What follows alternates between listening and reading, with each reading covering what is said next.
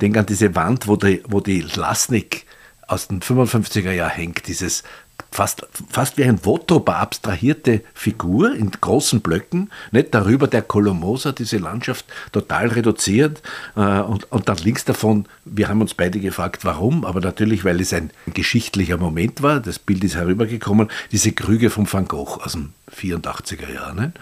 Also die haben jetzt keinen kunsthistorischen Bezug, sondern die haben einen historischen Bezug zur Sammlung. Also eine Ausstellung, wo man sagt, ha,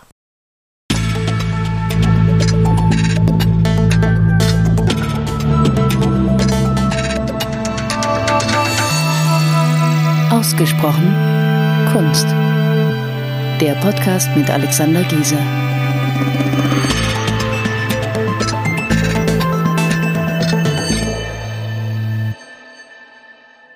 Herzlich willkommen zu einer neuen Folge von Ausgesprochen Kunst. Einer ganz besonderen Folge stehen wir doch am Ende des Jahres 2022 oder am Beginn eben des Jahres 2023. Dieses Jahr 2023 ist ein Feierjahr, zumindest für die österreichische Galerie, für das Belvedere, denn dort feiert man 300 Jahre Ort der Kunst. Das ist auch der Titel der Ausstellung, die in der Orangerie ähm, noch bis zum 7. Jänner, aber Achtung, 2024 zu sehen sein wird. Also das komplette Jahr 2023 wird man die Möglichkeit haben, diese Ausstellung zu sehen, die sehr reichhaltig ist. Es waren insgesamt acht Kuratorinnen und Kuratoren am Werk und haben hier eine Ausstellung zusammengestellt, die die Geschichte dieses Hauses zeigt. Ähm, Ganz allgemein ist zu sagen, dass es eben das 300-jährige Jubiläum der Fertigstellung der Sommerresidenz Prinz Eugens ist. Und ähm, wir sind immer wieder mal in diesem schönen Haus unterwegs an allen Ecken und Enden. Und bevor wir uns jetzt dieser äh, sehr schönen Ausstellung widmen, möchte ich doch den, diesen feierlichen Moment nützen, um einen, einen kleinen Rückblick ähm, mit dir, lieber Vater, zu, ähm, zu wagen. Und deswegen meine Frage an dich, äh, was hat dir denn so ganz allgemein dieser Podcast, den wir nun jetzt schon bald zwei Jahre machen, ähm, so gebracht? Also für mich ist es deshalb ein, ein Unternehmen mit besonderem Gewinn, weil wenn ich weiß, dass ich über eine Ausstellung sprechen muss, ich sorgfältiger in eine Ausstellung gehe. Äh, es ist natürlich auch wunderbar, durch Ausstellungen äh, zu schlendern und, und sich einfach nur äh, der Empfindung hinzugeben. Aber wenn man sie vermitteln muss, ist man konkreter, bewusster, schaut auch genauer. Das ist der eine große Zugewinn für mich. Der andere große Zugewinn für mich ist, dass ich äh, Ausstellungen mir früher anschaue als üblich, dass ich nicht wie früher oft jetzt schnell noch etwas erledige, sondern dass wir da dort hingehen. Und dann muss ich auch sagen, ein besonderer Zugewinn ist es, das mit dir zu machen, mhm. weil die, die Kompanie und das, das kompetente Gegenüber äh, äh, etwas Besonderes ist. Das passiert ja jetzt nicht nur bei den Aufnahmen, sondern wir, sind, wir gehen ja nicht stumm durch diese Ausstellungen, sondern sind dort oft schon, wie soll ich sagen, häufigen äh, Disputen, von häufigen Disputen äh, getragen.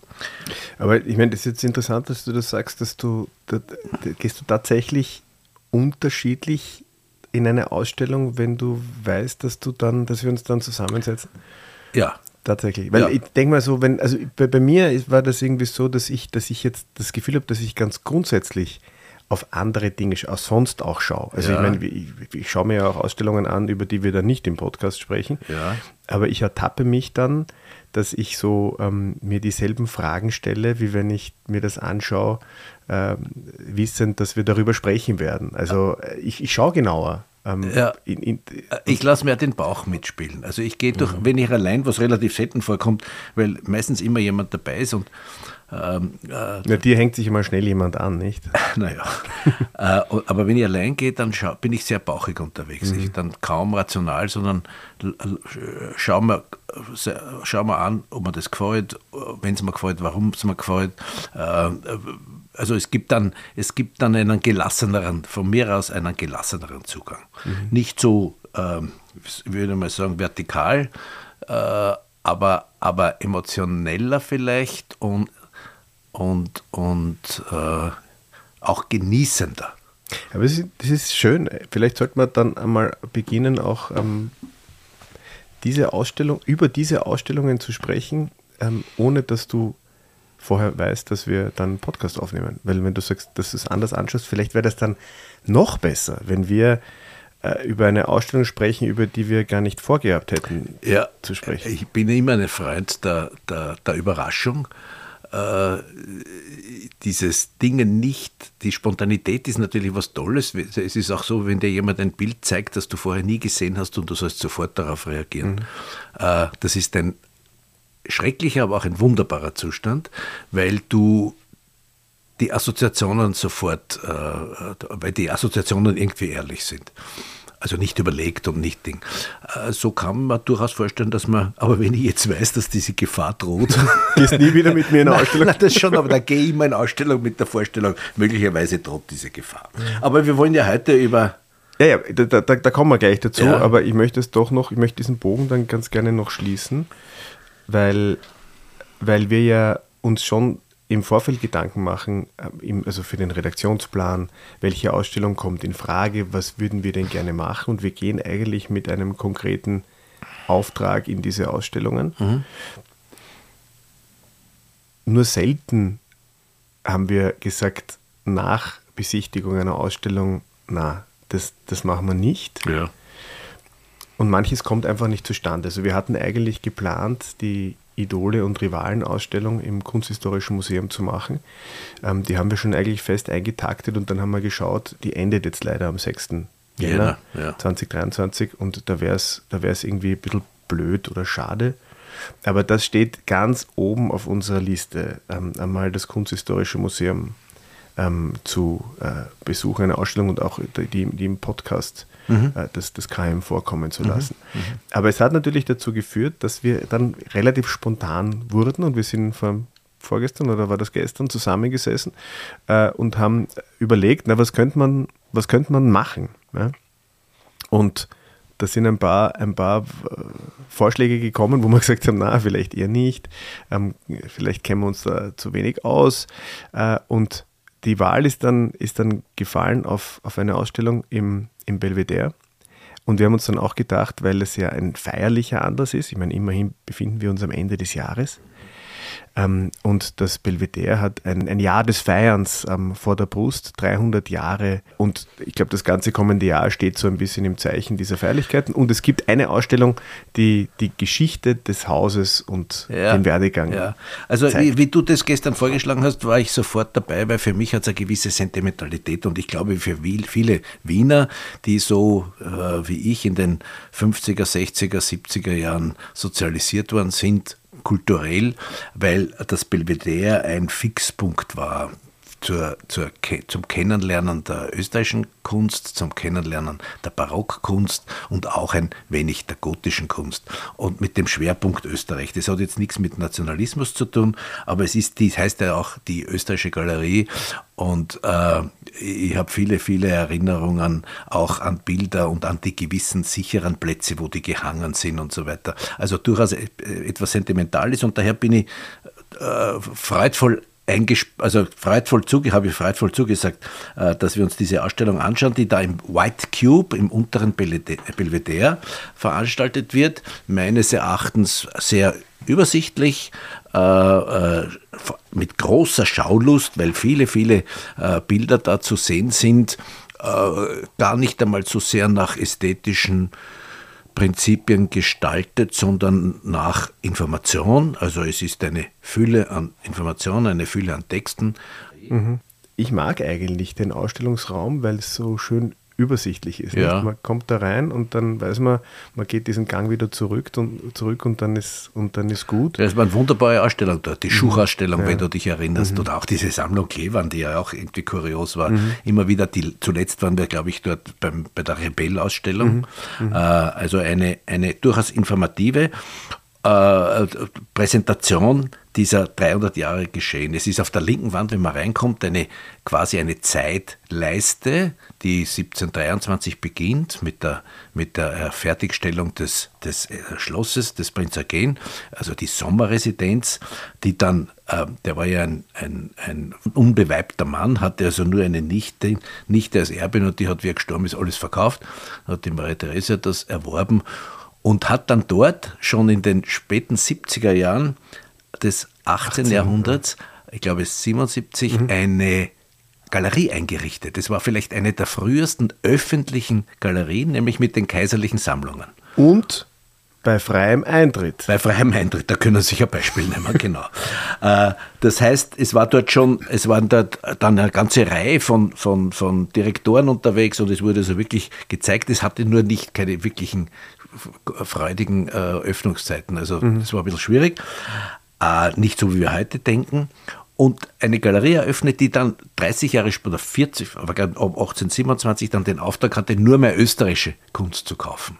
Bis dorthin wurde ja internationale Kunst auch und ältere Kunst gekauft und dann nur mehr zeitgenössische vor allem. Ab 1827 gab es dann vom Franz diesen Erlass oder diese, diesen Wunsch, nur mehr, nur mehr zeitgenössische mhm. zu kaufen. Aber das ist eigentlich ganz interessant. Jetzt denke ich jetzt gerade darüber nach. Das, das, also das, das, das, dieser Gebäudekomplex wurde gebaut ähm, 1723 ja. und niemals fertiggestellt, ja. fertiggestellt niemals ähm, mit, dem, mit dem Hinblick oder mit, mit der Aussicht, dass es einmal als Museum funktionieren müsste. Dazu muss man wissen, dass der Gren ein unglaublicher Sammler war. Also der war einer der äh, intensivsten Sammler, äh, Gemälde, Skulpturen, Silber, eine Bibliothek von Weltgeltung.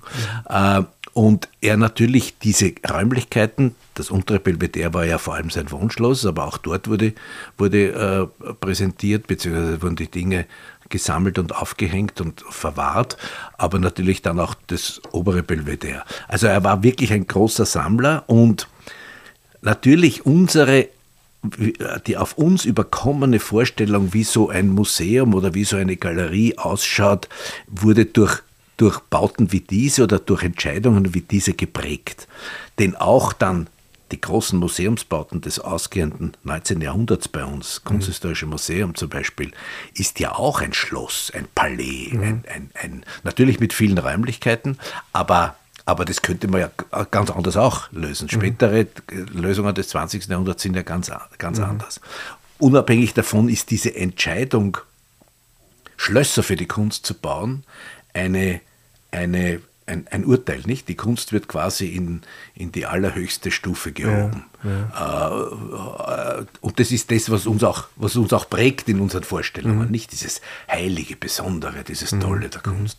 Aber jetzt diese, die Ausstellung ist jetzt in einem, in dem, in diesem komplett neu gebauten White Cube oder in der Orangerie, ja. der ja jetzt keine historische Bausubstanz äh, beinhaltet. Naja, der White Cube ist hineingebaut. Ja, ja, ja. ja. Ähm, und es ist ja, es ist hochinteressant, finde ich, wenn, wenn wir jetzt über die, über die, über, über die, über Museumsarchitektur ganz grundsätzlich einmal zwei, drei Sätze reden.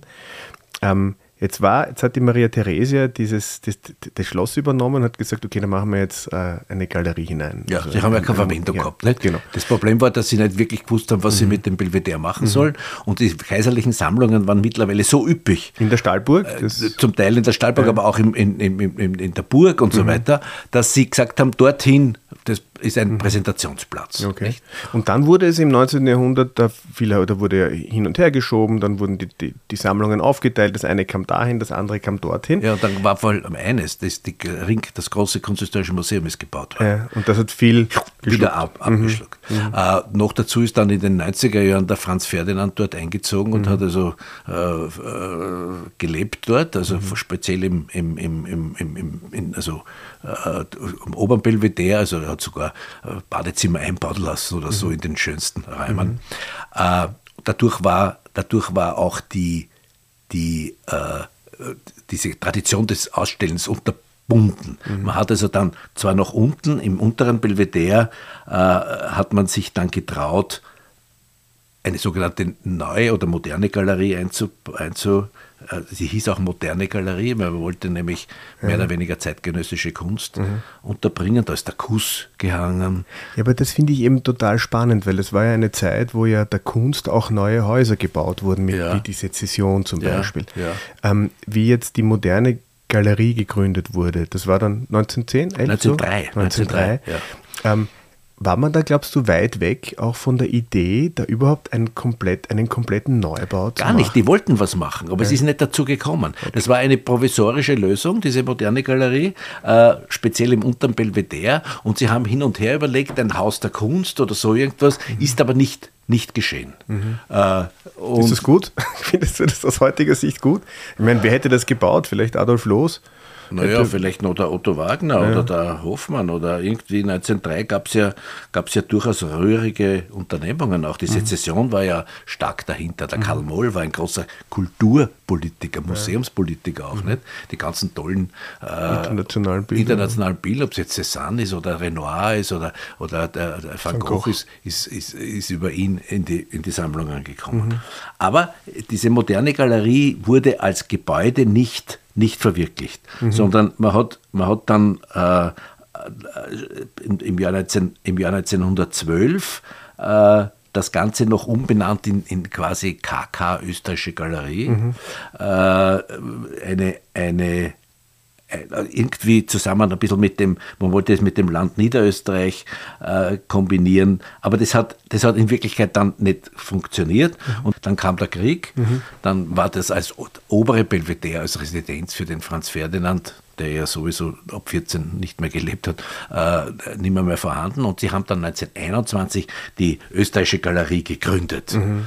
die da jetzt alles, was auch die bisschen die moderne äh, und auch das 19. Jahrhundert, auch die zwei Jahre später dann die Barockkunst und die gotischen äh, bis äh, österreichischen Kunstwerke zusammengefasst haben. Und das ist dann noch, eine, noch ein paar Jahrzehnte gut gegangen, aber ja. wie dann die Moderne kam, dann hat es dann immer funktioniert. Dann kam die Entscheidung, wir brauchen das, noch ja, weiter oben ja, dann das 20er Haus. Ne? Ja, und das ist dann das 21er Haus geworden mhm. und äh, die, die Reduktion, Reduktion, die Beschränkung ist jetzt auf äh, Biedermeier Zwischenkriegszeit, 19. Jahrhundert insgesamt, äh, Jugendstilmalerei, vor allem Schiele Klimt, mhm. Im, im, im, oberen Belvedere. Und unten gibt es für alle, die, wenn sie sich dorthin verirren, auch ganz interessant dieses Schaudepot der gotischen Kunst, mhm. das da ein bisschen versteckt ist. Äh, Schaudepot deshalb, weil so ein Bild an die, ans andere, an Wände äh, bis, hoch, äh, bis hoch fast bis zum Plafond äh, aufgehängt sind, aber wirklich interessant. Man kann sich da hineinsetzen und es gibt so einen kleinen, so einen kleinen Führer.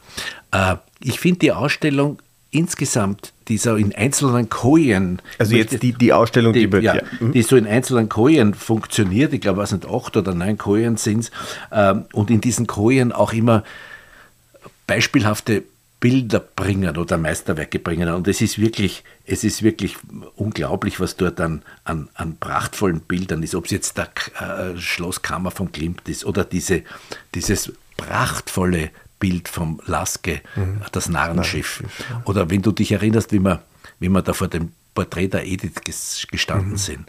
Äh, Egon diese, Schiele. Egon Schiele, diese, diese, jetzt sage ich mal, blöde Reederei von so vielen Leuten. Ja, 1918 ist nichts mehr los beim Schiele. Mhm. Total widersprechend ist mhm. dieses Bild. Diese Farbkultur, diese Malkultur, diese mhm. unglaubliche Qualität äh, ist also dort eine besondere Freude. Nicht? Oder der Korinth. Und da gibt es viele Bilder, die, die äh, weil natürlich dann auch internationale das 19. Jahrhundert übernommen worden ist, die österreichische Galerie dann auch gekauft hat direkt. Der Habertitel zum Beispiel hat diesen wunderbaren Korinth vom Walchensee, obwohl das damals sehr viel Geld war, direkt beim Korinth gekauft, glaube ich 23 oder sowas.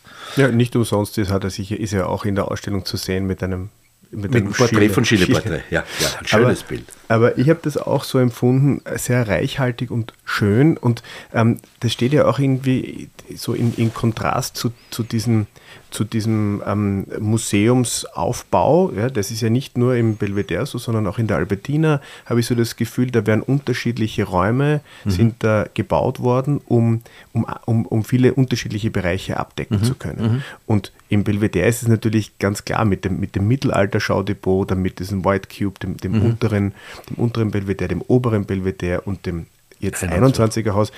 Ähm, da, da, da, da, können, da können Ausstellungen passieren, die, die sehr fokussiert sind, die, die einen, einen gewissen Zeitrahmen abdecken. Mhm. Aber es ist dann immer so ein bisschen, das, sind so, das ist so, so, so, so zugespitzt. Und ich habe das Gefühl, jetzt in der Ausstellung, die jetzt in der Orangerie gezeigt wird, dass eben, das sind jetzt 300 Jahre. Und mhm. man sieht dann in einer Ausstellung eben einen Schödelberger, mhm. aber auch eine Elke Christofek. Mhm. Mhm. Und mhm. irgendwie ich denke mir immer, das, das würde ich mir ja öfter wünschen, dass da, dass da Beziehungen hergestellt werden, dass mhm. man, dass man mhm. auch ähm, die, die Entwicklung sehen kann. Und mhm. deswegen ist mhm. es, also wir sind nicht nur einmal vor einer dieser relativ wild zusammengehängten Wände gestanden ja. und haben gesagt, ja, das ist eigentlich sehr schön. Ich meine, das, da du die Edith angesprochen hast, da hängt daneben dann der, der Anton Feistauer, dieser Akt ja. aus, dem, aus, dem, aus dem 13er Jahr. Ja. Und, ähm, und ganz also eine, eine, eine, eine wilde oder dieser schöne Theodor von Hörmann, das Espassettenfeld. In, in und, der nächsten Koje. Ja, ja, und, ja. und also diese, das Schauen wird so, wird so gefördert, nicht? Ja, und ja. Ich, wenn, wenn, du gesagt hast, die Maria Therese hat 1777 äh, da ähm, die Türen geöffnet bei freiem Eintritt, ich glaube, dann war das genau das Ziel, die Menschen, die Menschen ein bisschen zu, zu, zu bilden, ihnen auch zu zeigen, was geht. Da könnte man natürlich jetzt lange und auch hoffentlich schürfend diskutieren, die Vorstellungen eines Museums im 18. Jahrhundert, die Vorstellungen im 19., die im 20. und unsere. Das wäre vielleicht einmal ein eigener Podcast fast wert, denn natürlich war das äh, im 18. Jahrhundert diese Öffnung der kaiserlichen Sammlung getragen von äh, der unglaublichen Bildungsidee, nicht? Bildungsidee, Geschichte, äh, das, äh, das sich bewähren in der Geschichte, die Rolle der Habsburger in der Geschichte und so weiter. Äh, das war das, der dynastische Aspekt. Dann ganz interessant, wie dann der, wie dann der Franz II. 1827, ich habe es ja schon erwähnt, sagt, jetzt soll nur mehr zeitgenössische Kunst gekauft werden. Wie dann plötzlich erkannt wird, diese diese Idee von der vaterländischen Bildung, nicht? Diese Idee, äh, den Patriotismus, den zeitgenössischen Patriotismus zu fördern mit der Kunst. Es gab ja, wenn wir an Peter Graf denken oder viele andere Maler mit ihren Beschäftigung auch mit, den, mit, den, mit der Soldatenmalerei, auch mit der, mit der, mit der Hinwendung zur, zur bürgerlichen, äh, unter Anführungszeichen, Idylle. Also das, da war plötzlich Politik dahinter Familienstärkung und so weiter.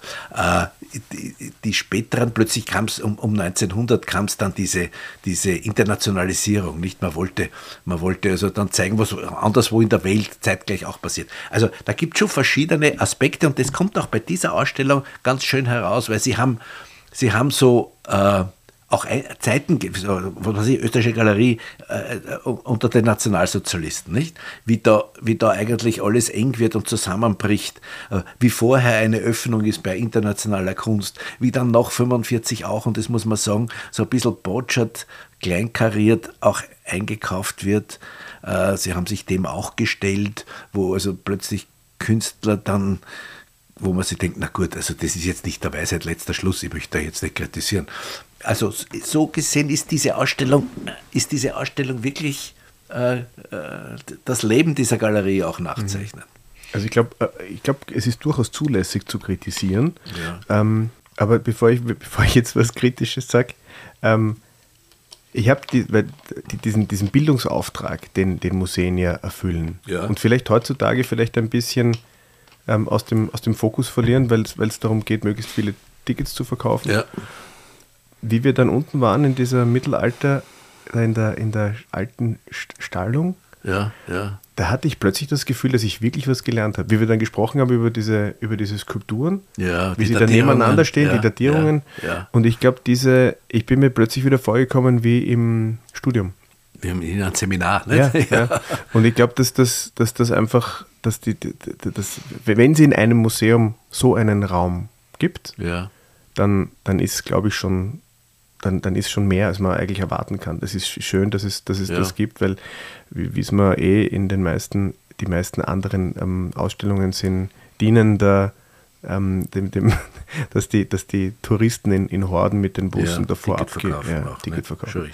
Aber ähm, wegen, der, wegen der Kritik. Wir sind dann gestanden vor diesem Gemälde von Gerhard Frankl. Ein, ein Maler, den wir lieben. Außerordentlich ein lieben, ja. Wunderbarer Maler. Und ähm, das ist ein Blick auf Wien, wurde, glaube ich, im Jahr knapp nach dem Krieg, weil du auch gesagt hast, ja. das wurde eigen, eigen, manchmal eigenartig angekauft. Ja. Diese große, diese große Blick auf Wien, das ist also erschreckend öd. ja. Dazu muss man sagen, dass der Frank ein guter Freund vom damaligen Direktor war, mhm. äh, vom Nowotny. Mhm äh, dass der Nowotny auch wirklich bedeutende Bilder von ihm angekauft hat. Diese Stillleben der späten 20er Jahre. Auch die Auseinandersetzung mit, den, mit der romanischen Kunst gibt es ja auch nach 45, mit der romanischen französischen Kunst. Äh, auch diese, diese zum Teil äh, ein bisschen schwierigen, fast abstrakten Farbgeschichten. Aber das Bild ist jetzt wirklich eines, das, glaube ich, deshalb dort hängt, um die Geschichte wahrhaftig zu erzählen, dieses Museums. Äh, denn es sind natürlich dort auch die, plötzlich die Diesner. Warum hängt dort Diesner, wurde auch angekauft. Ich will jetzt nichts gegen die Diesner sagen. Nicht? Äh, und dann hängt aber ein Jawlenski daneben. Und mhm. dann hängt ähm, dieser große Schiele Doppelakt, der, der quasi geschenkt worden ist. Und dann dieser wunderbare kleine äh, äh die, die Kutscher, der Streiterkutscher von Michael nee. Neder. Nicht? Mhm. Also es ist so eine, das, das, so eine schaulustige Kombination mit ungewöhnlichen Bildern nebeneinander. Äh, man muss natürlich auch sagen, wenn einem selber was nicht so besonders gefällt, ist es ja noch immer nicht das absolute Urteil.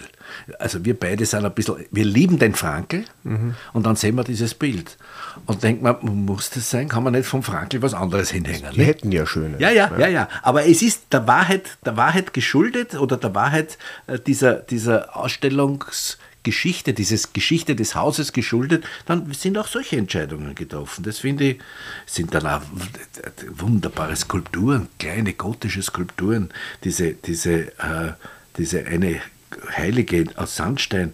Mhm.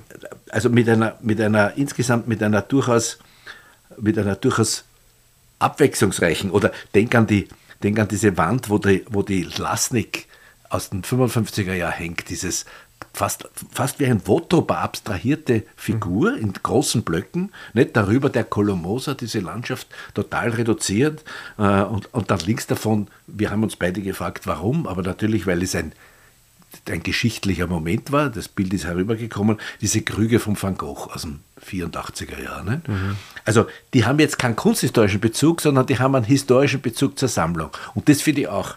Und diese, diese schönen, schönen Schauerlebnisse. Also eine ja. Ausstellung, wo man sagt, ha. Ja, da kann man, da kann man schön durchgehen. Ja. Ich habe mich ja gestern nur, ich glaube, es gibt, es ist eine Ausstellung, wo, wo sehr viele Menschen mitgearbeitet haben. Also eine, eine ganze Reihe von Kuratorinnen und ja. Kuratoren. Ich weiß jetzt gar nicht so, irgendwie so sieben oder acht, mhm. weil natürlich wahrscheinlich historischer Kontext, Kunst, kunsthistorischer Kontext. Mhm. Wird da, glaubst du, ähm, so dieses, macht das also so nach dem Motto, zu viele Köche verderben da den Preis. Das Na, ich glaube, dass viele Köche auch die Vielfalt zeigen können, nicht? Ja, aber so Entscheidungen wie jetzt, äh, dass äh, man den fragen glaube ich. Ist, ja, ja, ich glaube, wem, wem, wem, wem, können wir das jetzt umhängen? Also naja, ich glaube, ich, ich sehe das sogar positiv. Ich sehe das, äh, ich sehe das als Hinweis darauf, dass man als äh, in der Zeit immer eigentlich der Schwierigkeit ausgesetzt ist, jetzt die richtigen Entscheidungen zu treffen. Der der Nowotny, der wirklich ein begnadeter Kunsthistoriker war, äh, der, der vieles gefördert hat, der vieles, äh, denk nur an die, die Romako-Unterstützung, nicht? Die, die Forschung beim Romako und so weiter, äh, ist natürlich auch einer, der in der Zeit jetzt urteilen muss.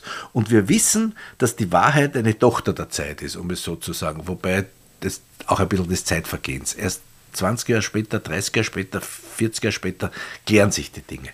Und wenn da jetzt viele dran arbeiten und, und, und eigentlich sowas dann zeigen, äh, dann ist es für mich ein Beweis für, wir wollen nichts beschönigen, sondern 300 Jahre Geschichte sind, sind Stationen, die man aufzeigen soll. Sie haben auch dahin darauf gezeigt, dass was sie in der Nazizeit angekauft haben. Ne? Mhm. Äh, äh, ne, es gab, es gab Justinus Ambrose und ja. so. Ne? Also Thorak, das, ja. Es ja, gab, es Thorak, gab ja. natürlich auch dunkle Zeiten. Ähm, eine, eine, eine für mich relativ äh, dunkle Episode der, der, der, der, nahen Vergangenheit ist ja der doch erhebliche Verlust einiger ähm, Gustav Klimt Werke. Ja. Auch das ist thematisiert. Ich meine, ja, das hätte ciao. man. Ja, Unter dem Titel Ciao Adele. Ne? Ciao Adele, das hätte man einfach auch, also nicht unbedingt ähm, in den Vordergrund rücken müssen. Aber, mhm. aber das ist, also das hat mir dann wieder gut gefallen, dass man mhm. eigentlich damit mhm. umgeht und mhm. ähm, dass man das dokumentiert, weil wir wissen, diese, diese Bilder, die, die unter der Direktorenschaft vom, vom Gerbert Frodel äh, und mit, äh, mit wo die wo Ministerschaft die von der Gera, Gera ja. äh, dass es da Möglichkeiten gegeben hätte, diese, oder ja. zumindest einen großen Teil dieser, dieser Bloch-Bauer-Bilder in Wien ja. zu behalten. Es hat halt dann nicht so funktioniert und ich glaube, ja. der Verlust ist schmerzhaft. Heute muss man halt nach New York fliegen, um die goldene Adele zu sehen und, und die anderen Klimt-Landschaften sind halt ähm, verstreut in alle Winde. Was mich, was mich jetzt ein bisschen, was mir jetzt einfällt, was ich auch ein bisschen kritisieren möchte, ist, man hat zwar diesen Verlust thematisiert, nicht in der Größe, wie er eigentlich thematisiert werden sollte, denn die haben damals viele Fehler gemacht, vor allem diese Sturheit, dieses bürokratische, na, da uns wird nichts passieren. Ne? Aber was man gar nicht gemacht hat, ist einer der größten Zugewinne der letzten, des letzten Jahrzehnts oder der letzten 15 Jahre zu thematisieren, nämlich die äh, Schenkung vom Dr. Parzer an die Österreichische Galerie, mhm. die Sonnenblumen von Gustav Klimt und die Mutter mit Kindern von äh, Schiele, von Egon Schiele, die unter der tatkräftigen Mithilfe der Agnes Huslein passiert sind. Und dass, dass das überhaupt nicht thematisiert worden ist bei diesen 300 Jahren, äh, finde ich wieder finde ich nicht gerecht. Das ist nämlich ja. ein Zuwachs von, wenn wir heute davon rechnen, äh, äh von mindestens 100 Millionen Euro ja. für diese zwei Bilder. Na gut, der Raum endet ja auch irgendwann. Wahrscheinlich ist es auch eine Ausstellung, die, das, die, die, die gezeichnet ist vom, vom Wegstreichen. Da hätte man ja noch viel mehr rein ja, also, ähm, packen können. Wenn ich mir diese seltsamen Skulpturen am Schluss anschaue. Mhm. Na gut, also, das ist halt dann die letzte, das ist der letzte Schritt. Das, also, also ja.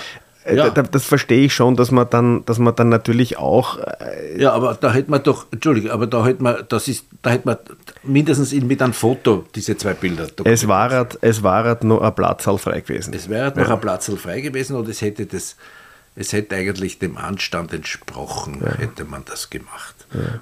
Hättest du was so mitnehmen? Edith. Edith. Edith Schiele. Ja. Ein, ein für mich jetzt auch verblüffend, weil ich bin ja, wir sind ja alle so ein bisschen Vorurteiler. Nicht? Und dieses, dieses, so wie man sagt, der späte Kokoschka oder der späte, jetzt sagt man auch gerne immer der späte Schiele. Aber du weißt, wie wir davor gestanden sind, diese, diese, dieser Reichtum allein des Hintergrundes an malerischer Auflösung und Qualität, da ist nichts langweilig oder gestrichen, sondern das ist abstrakt spannend. Mhm. Ein, und, aber das zweites Bild Korinth. Mhm. Die Walchenseelandschaft. Die Walchenseelandschaft. Wo, wobei man immer so, ich meine, man hat sich ja beim, beim Chile immer so ein bisschen, also ich habe mir immer so, so eingeredet, äh, um, um, über diesen, um über diesen Schmerz blöd, Schmerz, aber über diesen Verlust hinwegzukommen, dass er einfach 1918 schon so jung stirbt. Ja? Und man hat gesagt, naja, ähm, so schlimm wird es schon nicht gewesen sein, weil ähm, das waren die letzten, die, die letzten zwei Jahre war schon so ein bisschen ja. redundant, und, äh, aber, ja, aber es, stimmt, es, ist nicht so. Ja? Also ich glaube, der Egon Schiele hätte uns noch ähm, wirklich überrascht und er hätte, er hätte, ähm, er hätte dann noch Bilder gemalt, die, die heute gefeiert wären. Wenn ich Platz hätte, würde ich mir auch das Narrenschiff nehmen. Ja, nicht schlecht. Ja. Unglaublich. Ein mächtiger Rahmen. Riesenbild, ja, Riesenbild. Und, und, und natürlich auch, selbstverständlich, das Schloss. Äh, Kammer am Attersee mhm, vom mhm. Klimt. Also es gibt eine ganze Reihe, auch kleinere. Da gibt es eine kleine gotische Skulptur. Mir ist zuerst schon der Name nicht eingefallen. Also ich muss nur, ich muss nur ein bisschen ähm, also Kontext liefern, weil, weil man uns ja nicht zusehen kann. Ja. Ähm, du, du wischst ähm, über, ja. über dein Telefon auf der Suche nach, nach Dingen. Nach der kleinen, die, ja, die heilige Elisabeth. Da, wenn, wenn jemand Augen für Skulptur hat, ist eine kleine Wiener, von einer Wiener Bildhauer um 1380, 1390 ein, ein, eine heilige Elisabeth, äh, das Feinste vom Feinen. Mhm. Leider Gottes ist Skulptur heute auch etwas spe speziell gotische oder mhm. ältere Skulptur, etwas, was vom, vom, aus, aus dem Fokus mhm. äh, ist. Ich weiß nicht, die Leute interessieren sich nicht mehr dafür. Ja. Ich war beeindruckt von der Ausstellung. Ich habe mir gedacht, vorher beim Hingehen habe ich gedacht, uje, da müssen wir jetzt über was sprechen, was ein bisschen langweilig ist und halt so, so die, dem. Es ist, es ist wenn, man, wenn man diese Kombination an, an Informations- und gleichzeitiger Erfahrung und gleichzeitiger Schaulust genießen kann, äh, eine hochinteressante Ausstellung. Mhm. Also auf jeden Fall von uns beiden eine, eine große Empfehlung zum Abschluss des Jahres. Ja. Ähm, jetzt möchte ich natürlich von dir auch noch ein, jetzt haben wir ganz zu Beginn ein bisschen ein, also haben wir resümiert über das, was ja. war. Ähm, vielleicht können wir auch kurz darüber sprechen, dass was auf uns zukommt. Ähm, das Jahr 2023. Also wir haben uns dazu entschlossen, wir machen das weiter. Ja. Ähm, und wir hoffen natürlich auf viele tolle Ausstellungen. Mhm. Wie siehst du das? Also natürlich suchen wir uns Ausstellungen aus, die uns so nah am Herzen liegen, wo wir auch relativ spontan auf viel Wissen zugreifen können. Aber wir haben auch gesprochen, ob man nicht einmal so was ganz was, was ganz was anderes machen. Ja? Äh, so Ausstellungen, die uns dann so ein bisschen, ich erinnere an den Wolfgang Tillmanns. Ja, ja, es war sehr kompliziert, aber es hat, war eigentlich eine total schöne, schöne Erfahrung. Also ich glaube, wenn wir, wenn wir so ein bisschen in unserem Biotop schwimmen, ja, dann, ja. da, hätte, dann fühlen wir uns wohl. Ich hätte eine wunderbare Idee, aber mhm. das, es gibt in, in München eine unglaubliche Max Beckmann-Ausstellung, okay. die bis weit in den, in den März, glaube ich, hinein läuft. Das wäre auch einmal was, was, was wir vielleicht machen, wäre einen Ausflug. Max Beckmann. Ja ist kein ja. Versprechen, sondern nur ein Wunsch. also nicht jetzt darauf warten, aber vielleicht gelingt mhm. es uns. Naja, aber immerhin, ich meine, wir, wir, wir bedienen ja hier einen, einen potenziellen Markt von 8 Millionen äh, Österreichern. Potenziell, ja. Äh, und ähm, wenn, wir, wenn wir uns jetzt ähm, äh, entwickeln in, in, nach Deutschland, dann haben wir 80 Millionen Menschen. Ja, ja. Und ich glaube, also verstehen würde man uns auch in Deutschland. Ich glaube, dass das auch ganz gut ankommen würde, so der, der Schmäh, Du, du, bist ja, du bist ja sowieso in, in, Süd, in Süddeutschland fast bekannter als in, in Österreich durch deine Fernseh-, Kunst- und Krempelauftritte. Also ich glaube, das sollte man, ist eine gute Idee. Ich bin dabei und ähm, weil dann so ein bisschen Reisen ja. zur Kunst ist ja auch was Schönes. Ja.